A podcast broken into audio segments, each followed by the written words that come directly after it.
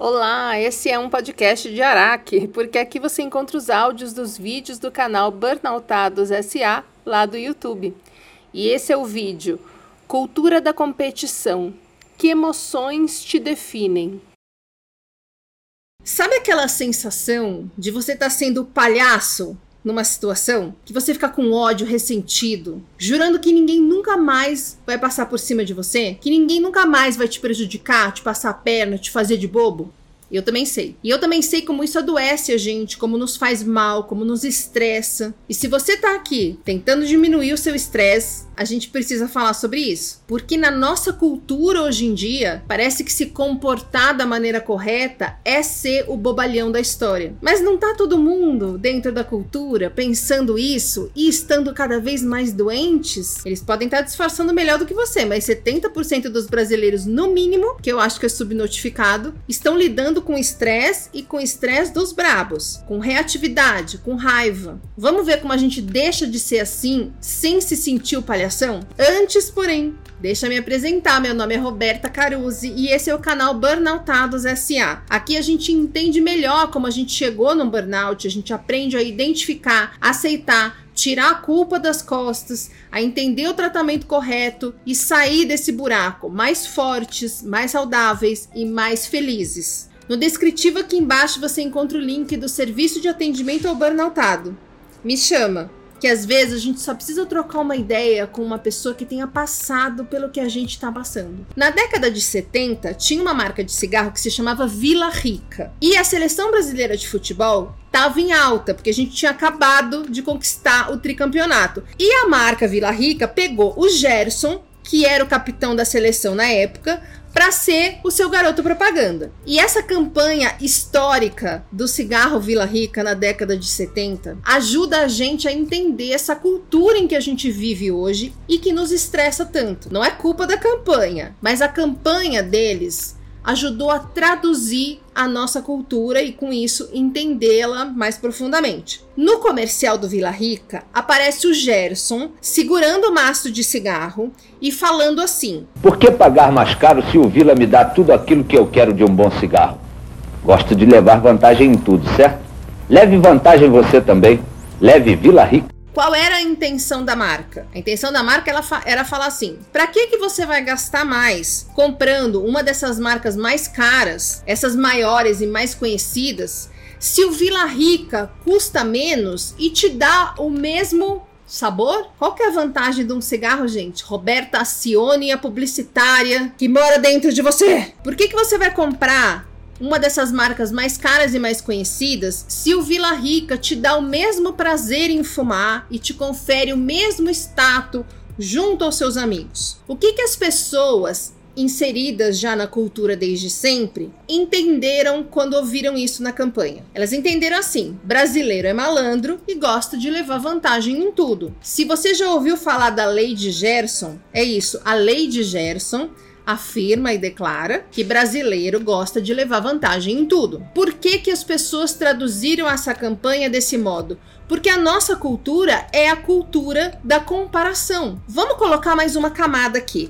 A gente vive num país extremamente desigual e corrupto, o que significa, na prática, no nosso dia a dia, que ou você passa por cima dos outros ou você corre o sério risco de ficar sem. Porque o governo não só, e não é esse governo, todos os governos das últimas muitas décadas, o governo não só não te dá nada, como ainda tira o que puder tirar do que você tem. Porque as pessoas estão pensando nelas mesmas. E se você for muito bonzinho, você vai ser feito de palhaço e vai ficar para trás, com todo mundo gozando da sua cara. Uma pessoa que não tem nada, raramente vai se comportar de maneira passiva diante da possibilidade de ganhar ou deixar de ganhar alguma coisa, a não ser que ela já tenha desistido de viver. Você já viu promotora entregando brinde na praia? Uma promotora de de uma marca entregando brinde na praia, a menina quase que tem que ser retirada de um helicóptero, né? Porque sai briga, se alguém ficar sem brinde, começa a quebrar tudo. Vem aquela revolta de mais uma vez ter ficado de fora. Você já viu imagens do aniversário de São Paulo? Gente, tem sempre um bolo gigantesco. As tias vão com os tapaué e ela segura assim o tapaué aqui pelo fundo, né? Aqui é a parte da, da borda. Aí, um, dois, três, elas enterram os pote emborcado que é pra pegar mais que as colegas. supermercado Guanabara. Eu não sei como é que todo mundo sai vivo de lá.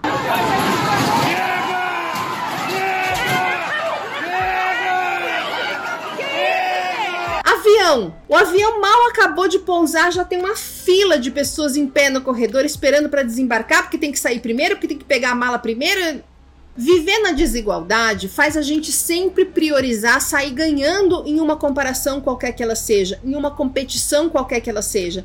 E comparação e competição é exatamente o que faz a nossa cultura ser a cultura da exaustão, a cultura do burnout. Você precisa chegar lá e se você não conseguir, você é um merda. Se você burnoutar, você é um fracassado. É preciso sempre levar vantagem em tudo. Daí, quando a gente toma uma rasteira, quando alguém prejudica a gente, a nossa reação é sempre infantil. Por quê? Porque essa cultura infantiliza a gente, faz a gente se, se mexer e decidir as coisas na base do medo e da culpa. Quando a gente se sente perdedor, sem ter levado vantagem, a gente se ressente, se revolta, a gente quer ir para cima, a gente quer reverter a situação, se explicar, argumentar, justificar, a gente quer que a pessoa volte atrás, que mude de ideia, que entenda que a gente está fazendo tudo certo, que a gente está se esforçando e a gente se ferrou, que isso é injusto, a gente se sente injustiçado. E isso é a raiz do estresse, só para você saber, mas isso é outro vídeo que eu vou deixar no final para você. Todo homem é cafajeste, toda mulher é interesseira, todo rico é egoísta, todo chefe é explorador, todo pobre nasceu para morrer de trabalhar. Quantas pessoas você já não ouviu falando isso? E assim, a gente vai se mantendo sempre na comparação, sentindo que a gente não é bom o suficiente, que a gente nunca está se esforçando o suficiente, ou que a gente está se esforçando, mas a gente está sendo prejudicado por alguém malvado e cruel. Alguém que faz tudo para levar vantagem. Então, eu que não vou ficar para trás, não. Ah, mas não vou mesmo. Outro dia, eu contratei uma diarista para limpar lá o apartamento onde eu morava, para que eu pudesse colocá-lo à venda né? Porque teve obra tal. Passou um mês, mais ou menos, entre o dia que eu falei com ela, olha, eu vou te chamar e pegar o contato dela, e o dia que eu efetivamente chamei para combinar tudo. Acho que até mais. Talvez, talvez um mês e meio, assim. Nesse um mês e meio, chegou um momento que eu falei, gente, eu tô sendo burra. Por quê? Porque contratando a moça, eu tinha que ir lá com ela, eu tinha que providenciar os produtos de limpeza, eu tinha que levar os produtos de limpeza lá, eu tinha que ir buscar os produtos, os panos sujos, lavar os panos, pagar a condução para ela, comprei um lanche para ela, né? Tem que providenciar coisas mínimas. Lá não tem nada, tá vazio, um papel higiênico que seja, a gente precisa pensar e providenciar para a pessoa. Certo? Mas seria muito mais inteligente se eu contratasse uma empresa de limpeza né? Que as moças já vão direto, não precisa fazer visita, elas já levam os produtos. A minha parte seria o quê? Deixar a chave na portaria e pagar depois. Só que aí eu pensei, gente, mas eu falei com a moça, e se ela estiver contando com esse dinheiro? Ainda mais no fim do ano. Se ela tiver falado não para algum trabalho porque sabia que eu ia chamá-la. Eu não vou fazer essa sacanagem. E aí eu mantive o combinado, né? Inclusive achei que ela cobrou mal, eu corrigi o valor da diária para cima, paguei antes dela ir, providenciei comida, tal para ela. Passou uns dias depois que ela fez a faxina, que ela me, me chamou no WhatsApp e me contou uma história assim tristíssima. Claro que eu tava sabendo que o objetivo da história é que ela precisava de dinheiro, mas ela foi convincente o suficiente para eu me sentir culpada em não ajudar, porque eu falei, gente, se ela estiver falando a verdade, envolvia criança. Aí eu falei, eu não vou me perdoar. Passei um pix para ela. Passou mais uns dias e ela me pediu mais dinheiro. Sem a história, só pediu mesmo. Já porque a porta estava aberta, né? E aí eu percebi que eu tava sendo palhaça. Gente, eu sou uma tonta profissional, tá? Porque eu me ponho no lugar, eu fico com dó, eu quero ajudar. Acabei de passar aqui pelo mendigo que mora aqui na rua, já sou amiga dele. Compro coisa para ele, cumprimento. Mas eu prefiro ser assim do que ser aquelas véia ressentida, amarga, como a gente pode ver, como a gente vai ver aqui ao longo desse vídeo que a gente pode ficar se não prestar atenção. Claro que daí, no momento em que eu percebi que eu tava sendo palhaça, eu cortei o papo e cortei o contato. O que poderia ter acontecido nessa situação? O que seria normal acontecer dentro da nossa cultura frente a uma situação como essa que eu, em que eu estive aí? Pô, todo mundo quer tirar vantagem mesmo, né? A gente não pode ser legal com ninguém, a gente dá a mão, querem o braço. Fiz papel de idiota, todo mundo me leva na conversa. Ah, eu sou muito tonta. E aí, a gente passa aí ficando cada vez mais ressentido, amargo. A gente começa a jurar que ninguém mais vai fazer isso comigo.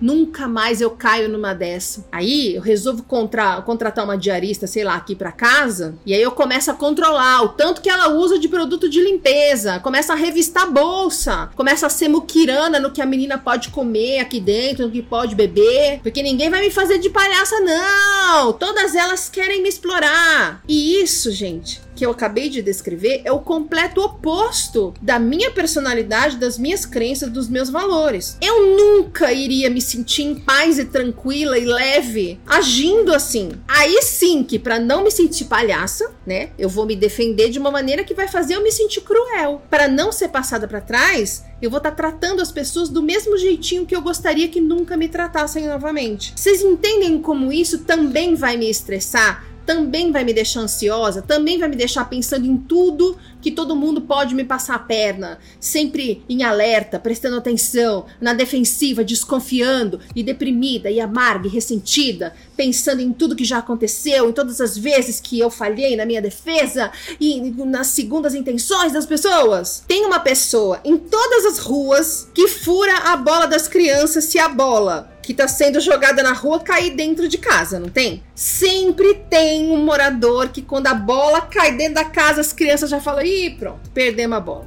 É isso que você quer ser? Seu objetivo de vida é ser essa moradora da rua, ou esse morador da rua que fura a bola das criancinhas? Não é meu objetivo ser assim também. Por isso, nessa mesma época foi, foi umas semanas atrás, nessa mesma época aí que aconteceu esse negócio com essa moça diarista, ao invés de declarar ao mundo que jamais ajudarei ninguém novamente, eu sentei comigo mesma, fiz uma avaliação do que nessa história tinha sido minha responsabilidade, do que estava no meu controle, do que eu gostaria de ter feito diferente. E percebi que nada, eu não me arrependi de nada do que eu. Mentira. Eu inventei uma desculpa pra, na, na hora de cortar o contato. Eu inventei uma desculpa. E eu sei que é uma desculpa que pareceu desculpa, que ela leu e na hora sabia que era desculpa. Não era esse o problema. Mas eu gostaria de ter falado a verdade. Sabe? Que eu achei que ela tava me explorando, né, que ela tava sem noção ali, o tanto de dinheiro que ela tava esperando receber de mim no tanto de tempo que a gente vinha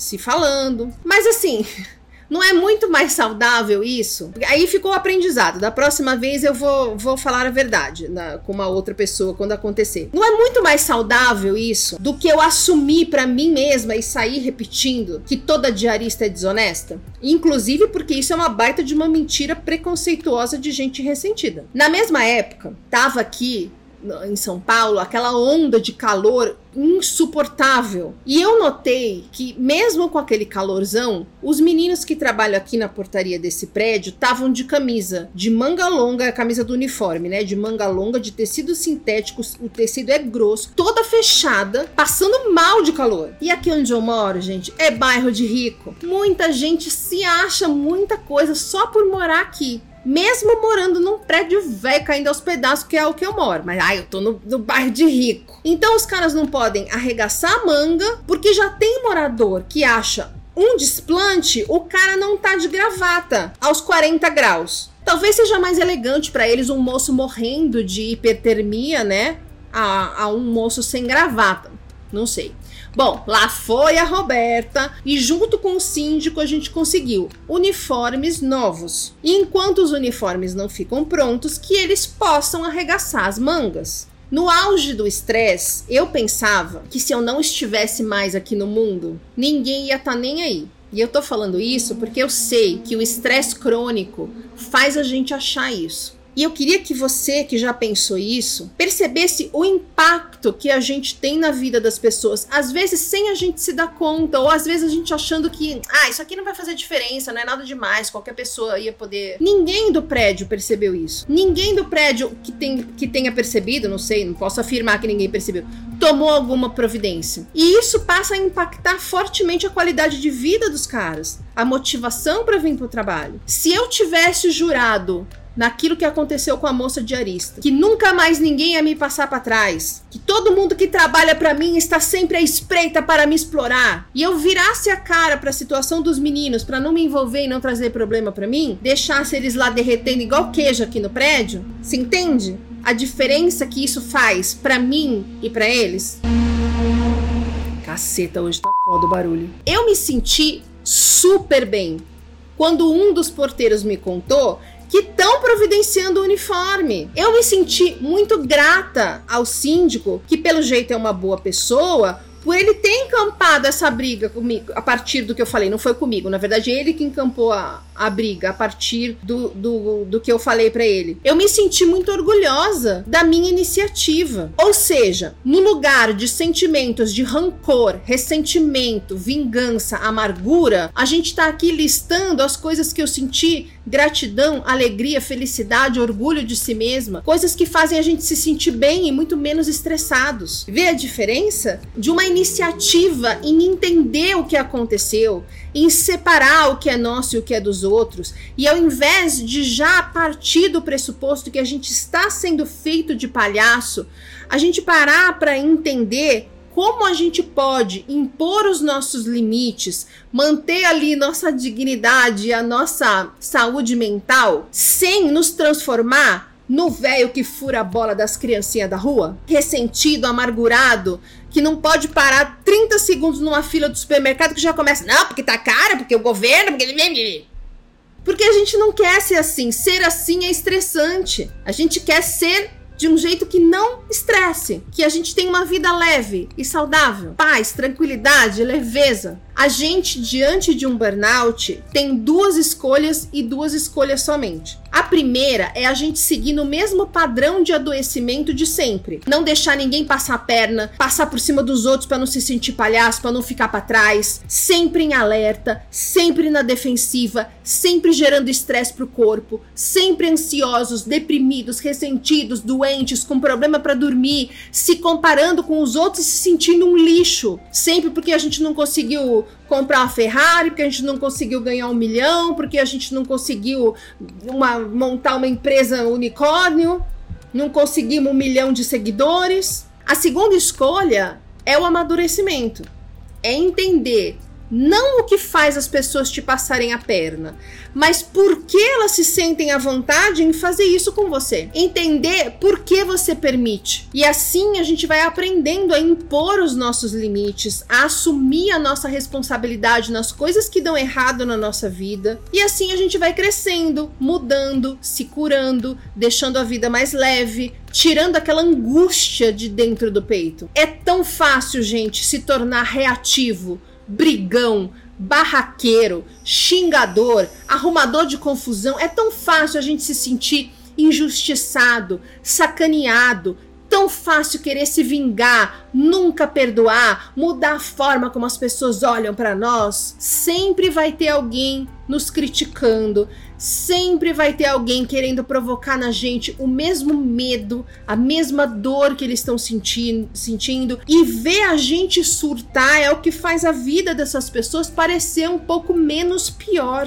A amiga que reforça em você que nenhum homem presta é a mesma amiga que se sente bem quando você tá triste porque não tá namorando ou porque tomou um fora. O amigo que te fala que mulher nenhuma te merece é o mesmo que acha que ele mesmo nunca vai emplacar com ninguém. O cara que te fala que você é um fracasso porque burnoutou é o mesmo cara que não tá dando conta e faz tempo de tudo, com medo de perceberem que ele tá fracassando. Quanto mais ressentido, amargurado, vitimizado você fica, quanto mais reativo, raivoso, barraqueiro você fica, mais culpado, com medo, ansioso, deprimido e estressado você fica. Chegou a hora de amadurecer e entender o que está no seu controle, na sua vida, para poder gerar mudança, para poder gerar crescimento e parar de ficar falando que o capitalismo isso, que os patrões aquilo, que os ricos aquilo, que as pessoas aquilo, outro não sei o que, que não sei quem é narcisista sei lá o que. A vida é sua Cresce! Para de ser criança! Para de culpar todo mundo pelas coisas que acontecem com você o tempo todo. Você não vai conseguir se livrar de um burnout insistindo em continuar nesse lugar de vítima ressentida. Eu vou deixar aqui para você dois vídeos que aprofundam esse assunto. Um é um vídeo em que eu explico como as redes sociais fazem a gente se sentir cada vez mas não sendo bom o suficiente. E o outro é uma aula em que eu falo mais sobre a cultura do burnout, o que vai tirar o peso da culpa dos seus ombros, eu tenho certeza. Até o próximo. Me siga também no Instagram, arroba Roberta Caruzzi. No YouTube, canal Burnoutados SA e canal Roberta Caruzzi. E aqui com todos os áudios dos vídeos e aulas dos dois canais. Obrigada pela companhia e até o ano que vem.